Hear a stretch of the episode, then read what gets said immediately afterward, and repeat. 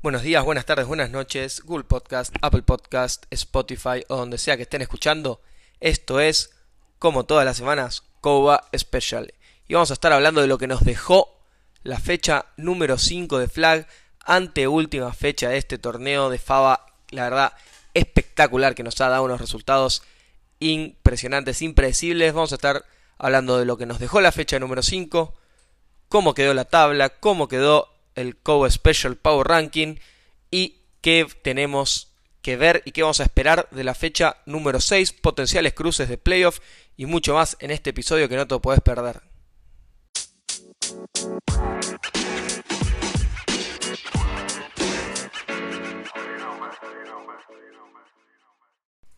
Primero vamos a hablar de el primer turno, como siempre, los dos partidos de las 10 de la mañana que la verdad fueron dos partidazos. Corsarios contra Dinos y Legionarios contra Jabalíes. Dos partidos que en la previa había mucha incógnita de cómo se iban a desarrollar. Y hablemos del primero, Corsarios, que logró su segunda victoria del año, ni más ni menos que cortándole el invicto a Dinos, que venía siendo un equipo que se estaba llevando puesto a todos por delante y tuvo su primer caída contra un Corsarios que a diferencia de todo el año la defensa termina ganando el partido y no la ofensiva. La ofensiva de Corsarios que solamente se limitó a un touchdown, siendo la segunda anotación un pick six. La verdad que un cambio rotundo en Corsarios en donde a buen tiempo la defensa terminó ganando el partido y no la ofensiva la que tuvo que arrastrar al equipo. Y en Dinos se notó también que Dinos es una historia defensiva. Dinos que sigue siendo el equipo con menos puntos recibidos y que es el segundo equipo, el tercer equipo con mayor cantidad de puntos anotados, pero que obviamente los números de puntos anotados suelen estar inflados por los partidos contra juveniles y contra osos polares. Pero Dinos se plantó contra la mejor ofensiva que venía siendo la de Corsarios, la mejor ofensiva del torneo, y la limitó a solo un touchdown. Pero sí se notaron las limitaciones y falencias ofensivas de Dinos, que contra una de las peores defensas que hemos visto a lo largo del torneo, que fue la de Corsarios, no solamente tuvieron solo una anotación, sino que también permitieron tres intercepciones, de las cuales una de ellas fue un pick six. La verdad que partidazo de Corsarios, partidazo de la defensa de Corsarios que se acordó tarde de empezar a jugar y Dinos empieza a mostrar que no es el equipo invicto, invencible que se estaba por llevar a todos por delante, sino que empezó a mostrar cómo hay que empezó a mostrar cómo pierde y Corsarios mostró cómo hay que ganarle a Dinos y si bien Corsarios no va a entrar a playoff, los equipos que entren podrán tomar ese ejemplo para saber cómo jugarle al equipo que sigue estando primero en la tabla. En la cancha de al lado se estaba disputando otro partidazo, el clásico Legionarios contra Jabalíes, donde volvía el mariscal de Jabalíes, volvía Kangu, Juan Martín Alonso, y jugaba contra un Legionarios que también viene siendo una historia defensiva. Legionarios que arrancó el año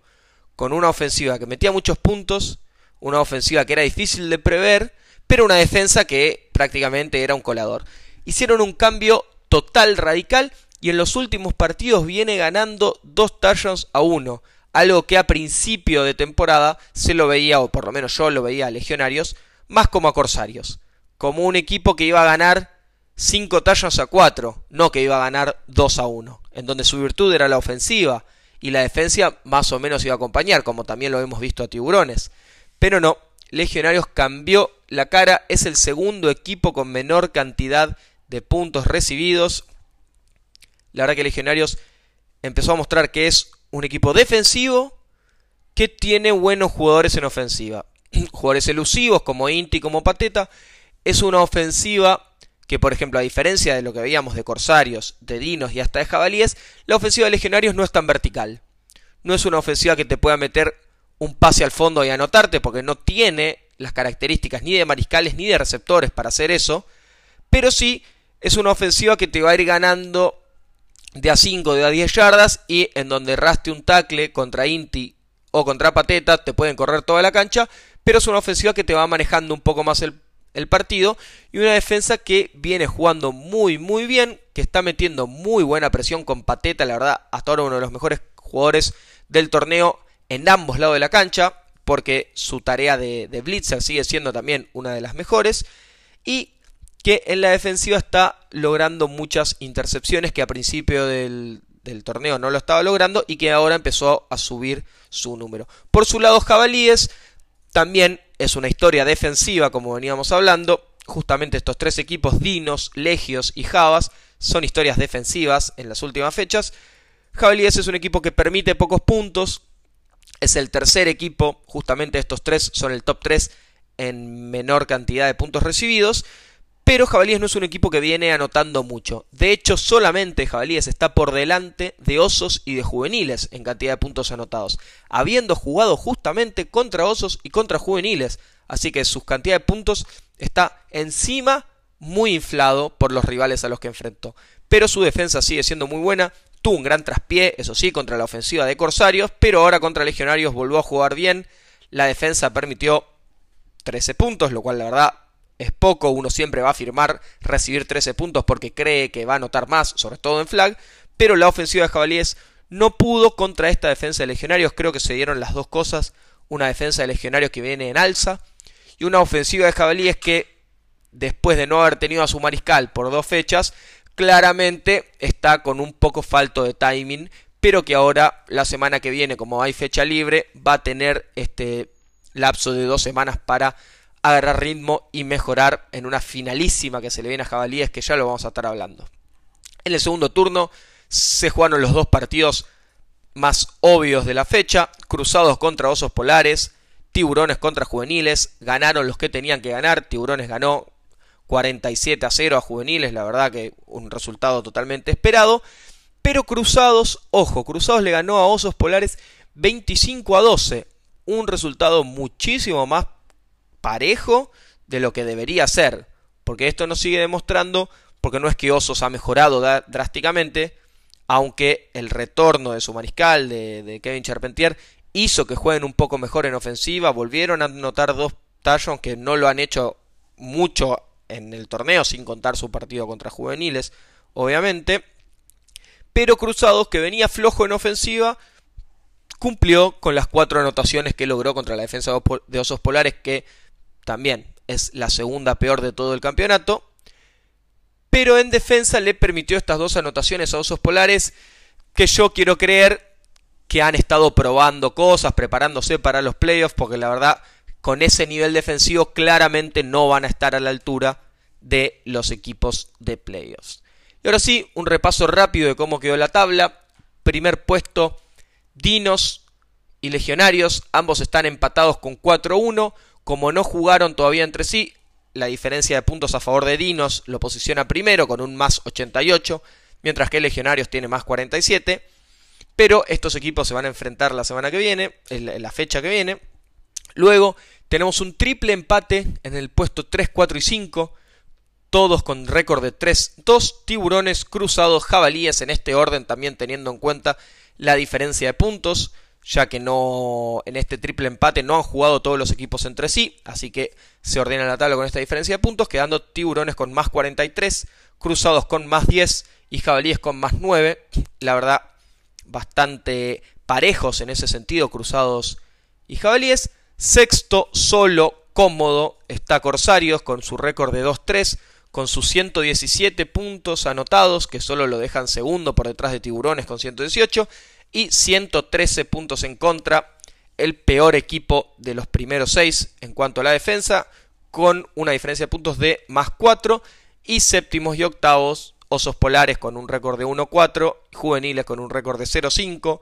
ambos los únicos equipos con diferencia de puntos negativa, menos 73 para Osos, menos 128 para Juveniles y algo totalmente esperado que lo pudimos ver desde el primer Power Ranking previo a la fecha 1 se dio la lógica en estos dos equipos que obviamente Juveniles está haciendo lo que puede con las diferencias físicas ¿no? que, hay, con mayores y Osos Polares está yo creo que tal vez malgastando este torneo de flag pero bueno veremos que cómo sale el experimento de poner casi que tan solo novatos, sin estar preparándose para, para su temporada, o tal vez sí, y es esto lo que tienen para la temporada de equipados, lo veremos. Ahora sí vamos con el Power Ranking, obviamente muy similar a lo que es la, la tabla, ahora después de tanta fecha ya se acomodó todo mucho más. Pequeños cambios, yo lo voy a poner primero a Legionarios en el Power Ranking, subiendo un puesto con respecto a la semana pasada. Todos me dicen subite la Legioneta, subite la Legioneta. Mi respuesta es, no me dan tanta confianza, no me están dando las herramientas para que crea que van a ser el equipo campeón, pero hay que ser justos y esta semana el Power Ranking puesto número uno para Legionarios tuvo un gran triunfo, como decíamos, contra Jabalíes, su defensa jugó de una manera increíble, la ofensiva no está levantando, que es lo que me preocupa en este momento de Legionarios, pero cayó Dinos, cayó Dinos del primer puesto, mostró la hilacha, empezó a pincharse, solo un touchdown contra la peor defensa de la temporada, sin contar osos y juveniles. Dinos se empieza a caer, tal vez será la ausencia de Manjón en, la fecha anterior y que recién está recuperándose, lo veremos, yo creo que no, yo creo que se empezó a notar lo que veníamos diciendo, que Dinos tiene jugadores muy experimentados, pero que su mejor virtud no es la resistencia y el físico, a lo largo de la temporada se fue viendo cómo jugaba Dinos, su ofensiva empezó a notar cada vez menos, la defensa se sigue manteniendo, pero yo creo que se está quedando sin nafta y no va a terminar levantando el trofeo. Puesto número 3 para Jabalíes, volvió su mariscal, la defensa sigue jugando bien, la ofensiva yo creo que le falta ritmo, no le falta talento, no le falta calidad, le falta tiempo de juego, así que este bye que, se da entre la semana 5 y la semana 6, debería ser para mí Jabalíes el equipo que más lo va a aprovechar. Puesto número 4 cayendo un puesto con respecto a la semana pasada, Cruzados, sigue con falencias, tendría que haber ganado más cómodo contra Osos Polares. Y como venimos diciendo, Cruzados es un equipo muy balanceado, su ofensiva y su defensa están en un nivel muy muy similar, pero si bien su piso es alto, su techo es bajo y por eso yo creo que van a entrar obviamente a playoff porque la semana que viene les toca jugar contra juveniles, pero semifinales es lo más lejos que van a llegar. Quinto puesto para Tiburones que se mantiene, le ganó como debía juveniles, pero no podemos evaluarlo como una gran diferencia, así que lo mantenemos en el puesto número 5. Corsario sigue en el puesto número 6, tuvo su mejor victoria del año, pero lástima que llegó tarde, se acordó después de tres semanas que tenía que empezar a ganar los partidos y lo podríamos subir de puesto, pero la verdad sería intrascendente porque no va a entrar a postemporada, su techo va a ser a lo sumo quedar en un quinto puesto y ver cómo los criterios de desempate lo dejan afuera de los playoffs. Puesto 7 para Osos, 8 para Juveniles, como se vienen manteniendo. Osos se notó que mejoró un poco, como decíamos, múltiples touchdowns, la defensa jugó un poquito mejor, está mejorando poco, pero está más cerca de juveniles que el resto de los equipos de mayores. Y juveniles sigue notándose la diferencia física, diferencia de velocidades, de altura, de experiencia, pero si comparamos a juveniles con juveniles, del primer partido al quinto, la verdad que hay un cambio no solo de juego, sino un cambio de actitud que yo veo en la categoría juvenil espectacular, viviendo cada jugada como si fuese la última, viviendo cada partido como saliendo a ganar cada partido, aunque yo creo que saben que no van a ganar ningún partido del año, lo que decíamos al principio del torneo juveniles, tenía dos opciones para este torneo. Entrar con falsas expectativas y llenarse de desilusión y terminar el torneo, la verdad, con el ánimo destruido, o la segunda opción, que creo que sí es lo que están haciendo, es entrar sabiendo que la competencia es totalmente despareja y que cada partido lo único que pueden hacer es aprender. Y yo creo que tomaron este camino, se lo nota en la cara de los jugadores, termina cada partido y no están tristes por la derrota, sino que están contentos de haber jugado y de haber mejorado. Y yo creo que esto le va a venir muy, muy bien a la categoría. Aplaudo la decisión de que hayan podido participar de este torneo y ojalá cada vez vaya subiendo su nivel, la categoría siga creciendo y se puedan armar obviamente los torneos internos propios de, la categoría. Ahora sí, vamos a la fecha número 6, la última fecha de la temporada regular. Se juega una finalísima en el primer turno, Jabalíes contra Tiburones. ambos con 3-2 y el que gana pasa a playoffs y el que pierde se queda afuera. La verdad que el partido más decisivo de la, de la fecha, es más, todo el resto de los partidos podría no jugarse, que el único que importa es este, y yo creo que va a ganar Jabalíes, porque Jabalíes es más que Tiburones, Jabalíes es más parejo en ofensiva y en defensiva, Tiburones tiene muchos altibajos, tiene partidos donde la ofensiva mete muchísimos puntos, en otros los que mete poco, la defensa algunos partidos juega muy bien, permite solo un touchdown, después permiten 5, la verdad que Tiburones no me mostró, como decíamos que Cruzados es muy parejo y juega siempre igual y está claro cuál es su identidad, Tiburones no nos mostró una identidad de juego en todo este torneo de flag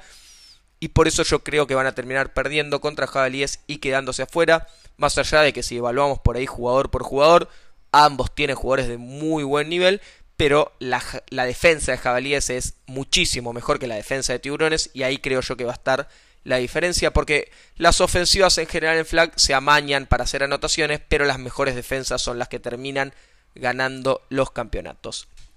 En la cancha de al lado se va a estar dando otra final, pero una final de, equipos sobrados, la verdad, porque Legionarios y Dinos están jugando por ver quién pasa primero. Ambos ya tienen asegurado los playoffs, pero creo que es un partido también por ahí de honor, por ahí de ver quién termina primero, de plantearse el objetivo de ser primero de temporada regular, jugar contra el cuarto, llegar a la final y ganarlo, ganar todo. Creo que va más por ese lado. Y yo creo que va a ganar Dinos. ¿Por qué? Porque Legionarios viene de un gran triunfo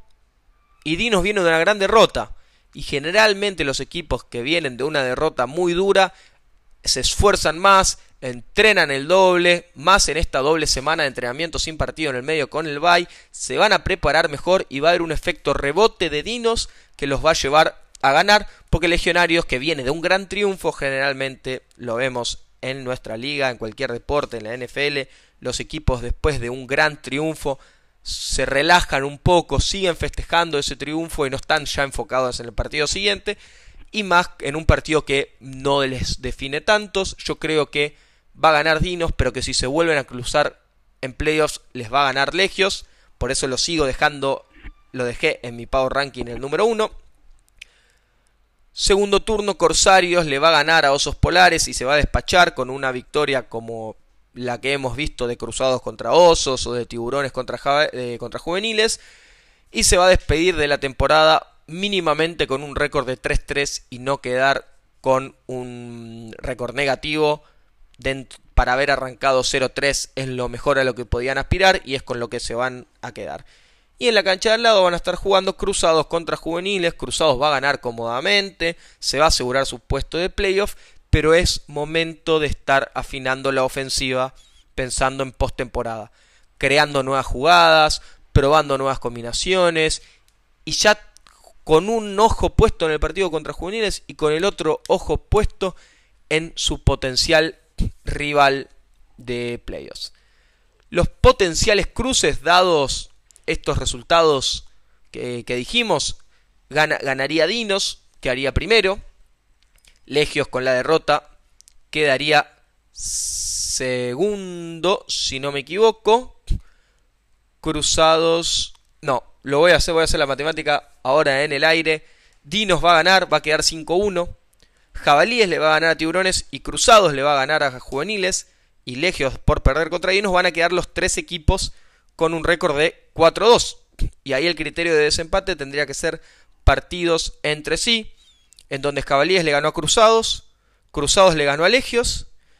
y Legios le ganó a Jabalíes. Así que con este triple empate lo que va a definir van a ser la diferencia de puntos. Por el momento sería Legionarios el que esté primero de entre estos tres pero suponiendo que Legionarios pierda y Cruzados con un partido contra Juveniles se va a inflar mucho los números, va a terminar Cruzado segundo, va a terminar Legios tercero y va a terminar Jabalíes cuarto, es mi predicción. Así que va a terminar jugando Legios contra Cruzados, la semifinal, en donde va a ganar Legios,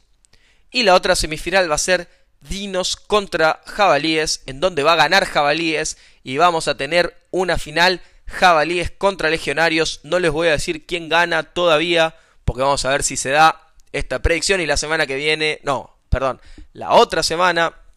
luego de la fecha número 6 vamos a tener verdaderamente los cruces y ahí sí vamos a tirar la predicción completa de este torneo. Esto fue todo, espero que les haya gustado este capítulo. Ahora sí, la este fin de semana no tenemos fecha, así que la semana que viene vamos a estar metiendo un capítulo de pensando ya en equipados. Vamos a estar analizando lo que nos dejó el draft, vamos a estar analizando los movimientos de off-season, vamos a estar analizando ya el calendario que tenemos por delante y mucho más en el siguiente episodio de Cobo Special que no te podés perder.